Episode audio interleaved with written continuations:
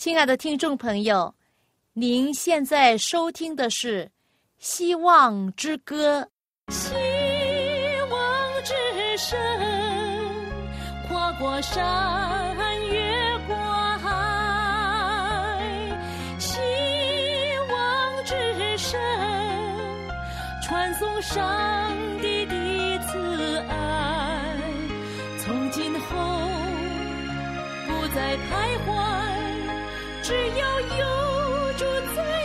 心怀，从今后不再是我，因有主赐给的希望。亲爱的听众朋友，您好，我是肖阳，很高兴我们又到《希望之歌》这个节目时间。我的名字叫晶晶，晶晶。当我叫你的名字的时候呢，很多时候会想起一首歌，你猜猜这首歌是什么歌？一闪一闪亮晶晶，满天都是小星星，挂在天上放光明，好像许多小眼睛。一闪一闪亮晶晶，满天都是小星星。哦，谢谢你，晶晶。你唱歌很好听耶，一闪一闪亮晶晶，你知道吗？星星可以指引我们方向哦。你有没有听过一颗很亮的星，叫做北极星，或者是北斗星？嗯，这里有一个小故事哈，讲到在撒哈拉沙漠中有一个很小的村庄，叫比塞尔，据估计啊。这个村庄从村庄走出沙漠路程需要三天三夜哦，但很奇怪的，村庄里面的人呢从来没有出去过。其实不是他们不愿意离开这个地方，而是他们尝试多次都是失败。这令一位科学家很纳闷。这位科学家名字叫肯莱文，他就雇佣一个比塞尔人，就是那当地人。让他带路，以了解当地人为什么靠着自己不能走出这个地方的原因。他们预备了半个多月的食物，牵着两个骆驼，从比塞尔出发，一路往大沙漠前行。但是，猜一猜，过了十几天之之后呢？他们走了大约八百里路，还是找不到出路哦。到了第十一天的早晨，才发现他们绕了一大圈，结果呢，又回到了原来的地方。这一回呀，肯莱文呢，终于明白事实的真相。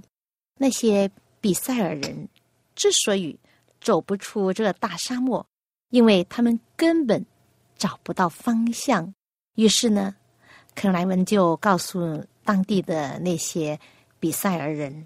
可以接着在晚上认识北极星，就很亮的星星的北极星来引导前方的路程，就能成功的走出迷惘的沙漠了。你知道吗，晶晶？我们人的生命的旅程也是一样，许多人感觉生活一片惘然，仿佛总是在沙漠中，无论怎么走。都走不出这个圈圈，始终回到原来的地方。因此呢，想走出我们人生这个迷阵，就需要找到指引我们生命的亮光，找到这个指引我们方向的星星。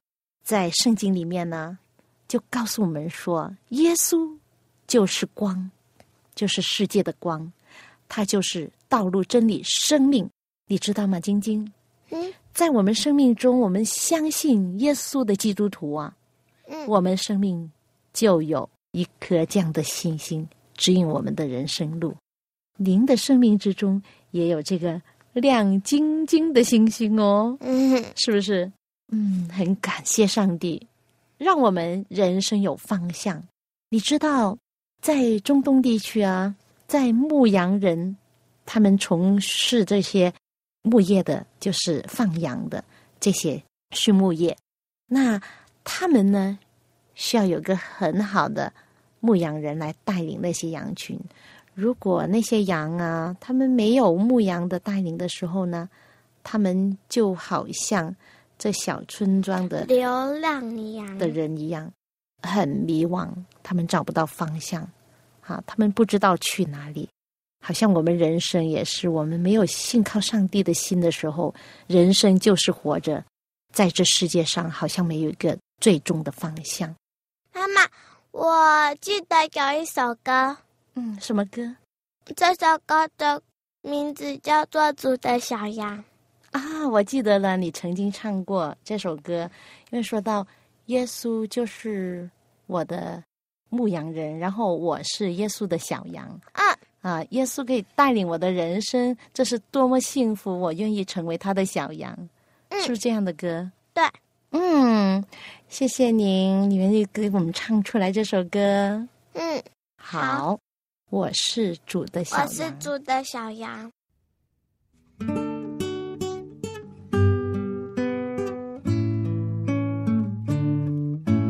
我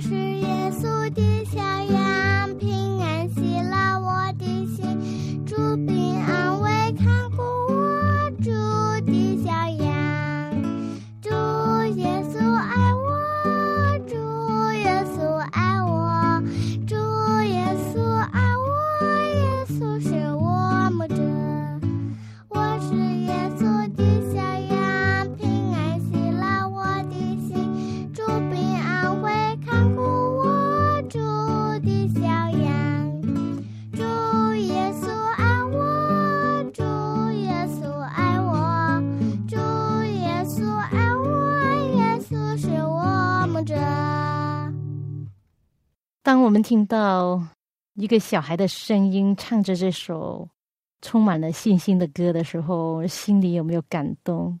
我一直在听他唱的时候啊，他就说：“主必定安慰看顾他的小羊，我就是他的小羊。那主呢，就是我的牧者。那可能现在呢，我们不是很多人能体会到牧者。”的那种的关心、看顾小羊的那种的情境。不过呢，当你真的去到一个牧羊人的一个社区里面，哈，去去纽西兰或者是一些放羊的地方啊，很多羊群在那里。然后呢，牧羊人呢，怎么样去照顾这些小羊？那这首歌呢，形容到呢，我们都是呃耶稣的羊，然后他是怎么样的看顾？安慰我们，谢谢晶晶给我们唱出这一首歌。今天我要跟你分享到一位信心之父，我们称他为信心之父的人，这人名字叫做亚伯拉罕。那在旧约圣经里面记载他的故事，啊，非常长的一个篇幅的故事。上一次我们讲到巴比塔，哈，巴比塔建造之后呢，然后人就分散了，哈，上帝就。不许他们再继续的建造下去，然后呢，世人呢就从巴比塔的巴比城分散了。可是呢，拜偶像之风呢，几乎呢又遍及全地。那最后，上帝呢只能任凭那些刚腐犯罪的人不行正道，他只拣选了挪亚的后代其中一个儿子的后代，就是闪的后代。叫做亚伯拉罕，叫亚伯拉罕为后世的人保守上帝的律法。亚伯拉罕是生长在迷信和邪教的环境之中，甚至连他曾经保守认识上帝之知识的父家呢，也受了四维败坏的影响，离弃了上帝，去侍奉别的神。但是呢，真信仰是绝不能中断的。上帝总是保留着一般侍奉他的人，这些人，比如说是从我们的始祖啊亚当，他的儿子赛特，哈，还有他的儿子以诺，还有马土萨拉、挪亚、闪这一世系的人，一直的是在保持的上帝旨意，他们的宝贵的上帝的启示，他们一直的。传授下来。后来呢，他拉的儿子就是亚伯拉罕呢，就是成了这神圣委托的继承者。虽然有拜偶像之风在各方面引诱他，但是他并没有受影响。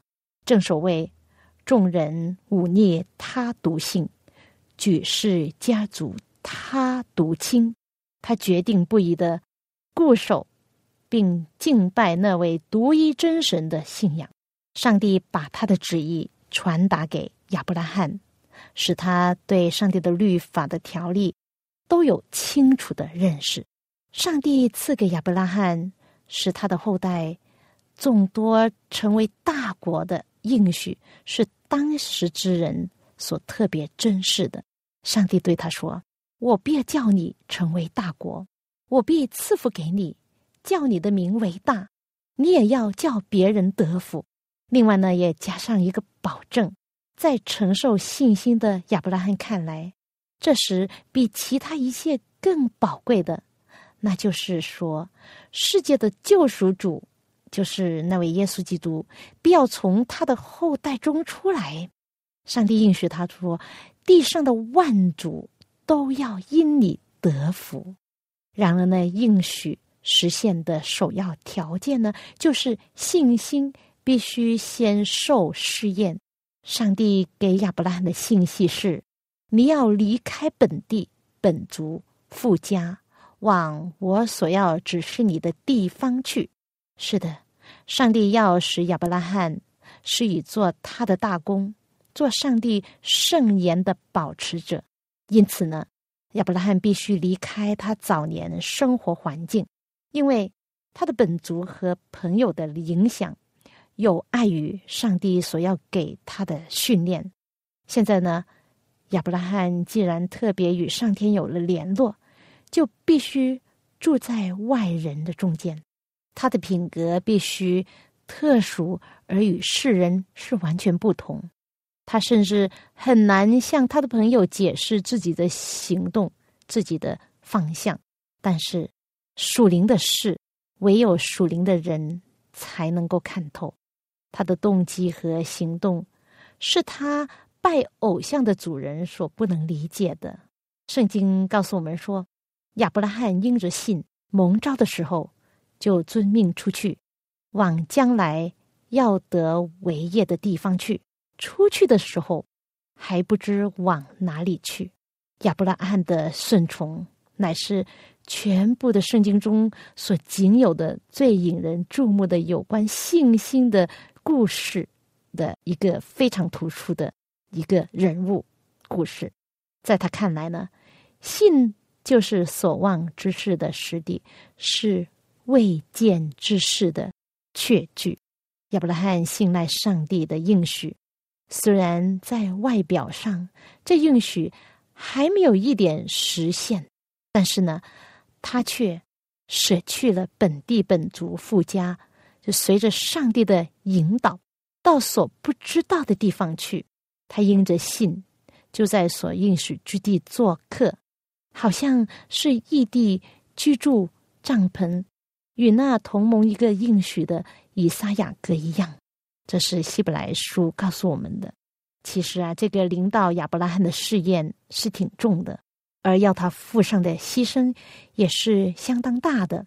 他的本地本族和他的富家对他原有一种牢不可破的关系。可是呢，他顺从上帝的呼召，一点也没有迟疑。关于上帝应许给他的那个地方，他也没有发什么的问题。还没有问到，嗯，那里的土地是不是肥美呀？气候是不是很好啊？是不是适合我们的健康啊？呃，是否有合一的环境？呃，是否有发财的机会啊？等等。他认为上帝既然已经吩咐他，那上帝的仆人他自己就理当顺从。天地上最幸福的地方呢，就是上帝要他去的地方。这样的人。这样的信心是不是使人很惊讶？今天有许多人也应该像亚伯拉罕一样，我们有时候呢也会受到这样的试验呢。我们虽然听不见上帝直接从上天向我们说话的声音，但是上帝用圣经的教训和天意的安排来呼召我们。上帝或许要我们放弃一个有财富和尊荣之希望的事业，或者让我们离开跟我们很相投的好朋友，并且离开我们的本族，到那显然只有克服困难和牺牲的路上走去。上帝有一种工作要我们去做，但是很舒适的生活和。亲友的影响足以妨碍我们造就一个成全这上帝工作所必须的品格。上帝可能要我们避开人的影响，抛却人的环助，使我们觉得只需要上帝的帮助，并单单依靠他，以便他可以向我们显示他自己，显示他的无穷的能力。我们不知道有谁。能够这样响应上帝的呼召，放弃我们原来的计划，放弃我们的亲友，到一个上帝呼召我们的地方去。我认识很多朋友，他们非常忠心的基督徒，他们就是这样离开他们自己很舒服的家园，到一些非常艰巨的地方，非常艰苦的环境。当亚伯拉罕还住在一个地方，叫做。加利里的乌尔的时候呢，上帝是第一次从天上呼召他，那他就遵命，就听从这呼召，就搬到哈兰去。那他的父家就是他的父亲，还有整个家族呢，也随着他，直到这个地方为止，就是哈兰。这时候，他们还是一遍敬拜上帝，一遍呢就敬拜偶像。亚伯拉罕留在这里。直到他的父亲塔拉去世的时候，直至塔拉死后，上帝就吩咐亚伯拉罕离开父亲的故里，往前去。那当时呢，他弟兄叫做拿克和他的家属，却留恋他们的家乡和偶像，因此，除了亚伯拉罕和他的妻子莎拉之外，只有那早已故亡的哈兰的儿子。罗德愿意和他共同的度漂流的生活，所以呢，罗德呢就跟着他一起。可是那从地方出发的人数已经相当的可观了。亚伯拉罕现在已经拥有大群的牛羊，因为牛羊呢就是东方人的财富，他可以称为是富有的人。他又拥有许多的仆人和很多人随从他。那这一次呢，他离开富家不再回来了，所以他就带着一切所有的，就是他们在哈兰所积蓄的财物、所得的人口。那在这些人口之中呢，有许多并非都是呃专为服役或者是利己而来的，而乃是出于更高尚的动机，因为亚伯拉罕和莎拉在哈兰。留在那里的时候呢，曾经引导了许多的人敬拜并侍奉真神上帝。于是呢，这些人依恋着这位先祖的家庭，并与他一同到应许之地去。所以呢，亚伯拉罕呢就把他们带往迦南地去。那他们就到了迦南地。他们在迦南地第一个居留的地方就是事件。那亚伯拉罕。在那里呢，支搭帐篷。这里呢是一个广阔而多草的山谷，有橄榄树林和泉水。那亚伯拉罕所进入的地方呢，是一个非常美丽的地方啊！那里有河、有泉、有源水，有山谷中流出来的水。那里也有小麦、大麦、葡萄树，还有无花果树、石榴树、橄榄树和蜂蜜。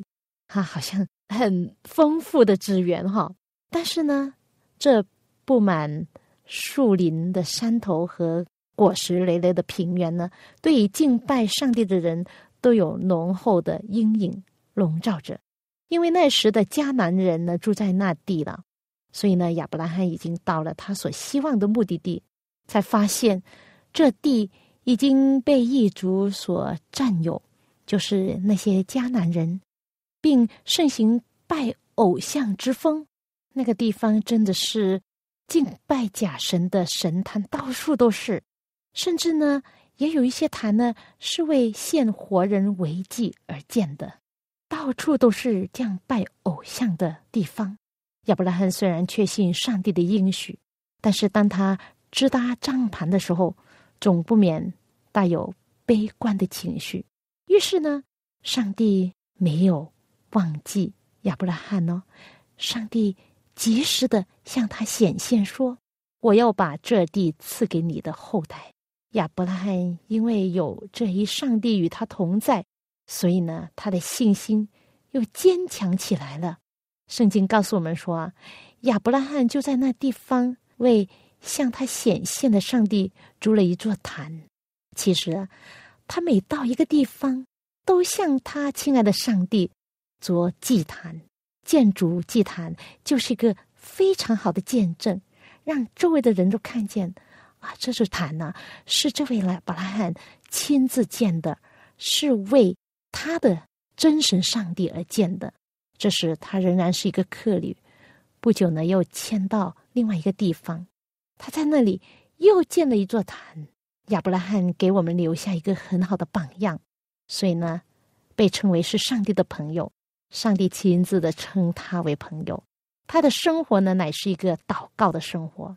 他无论到何处支搭帐篷的时候，总是在旁边建筑一座祭坛，早晚寄居他的家人一起的献祭做礼拜。在他的帐篷挪移之后，那些祭坛仍然留在原处。后来在漂流的迦南人中，有一些。竟接受了亚伯拉罕的教训。无论何时，当他们中间有人来到这些祭坛，就是亚伯拉罕所献祭给他的上帝的祭坛的附近，他们就知道从前有这样的人曾在这里住过。于是呢，在他们支搭帐篷之后呢，就重修祭坛，在那里敬拜永生的上帝。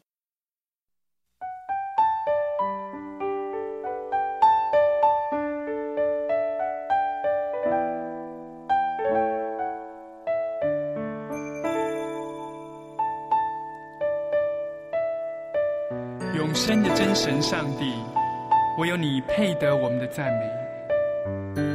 当赞美的旋律响起，让我们敞开我们的心，在你的面前得着那属天的安息。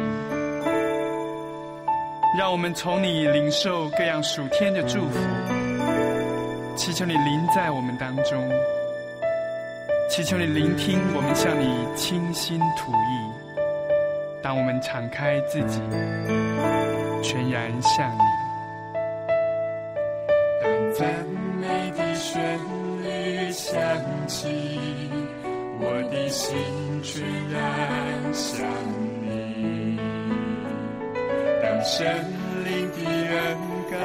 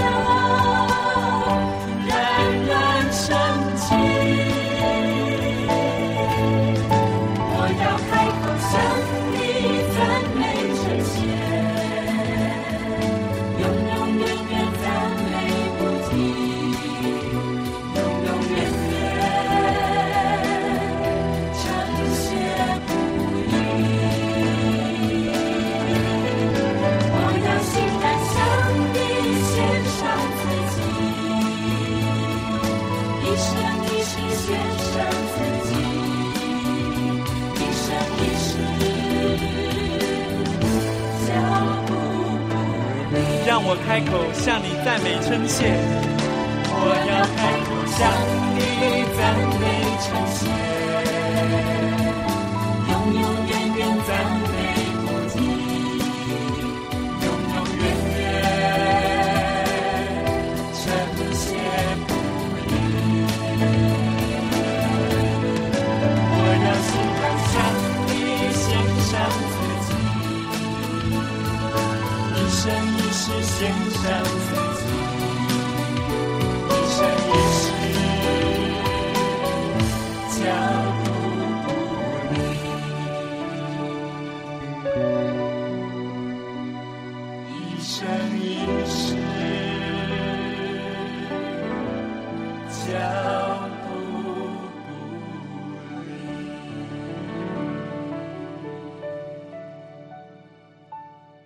我们向神献上我们的感谢，一生一世，脚步不已。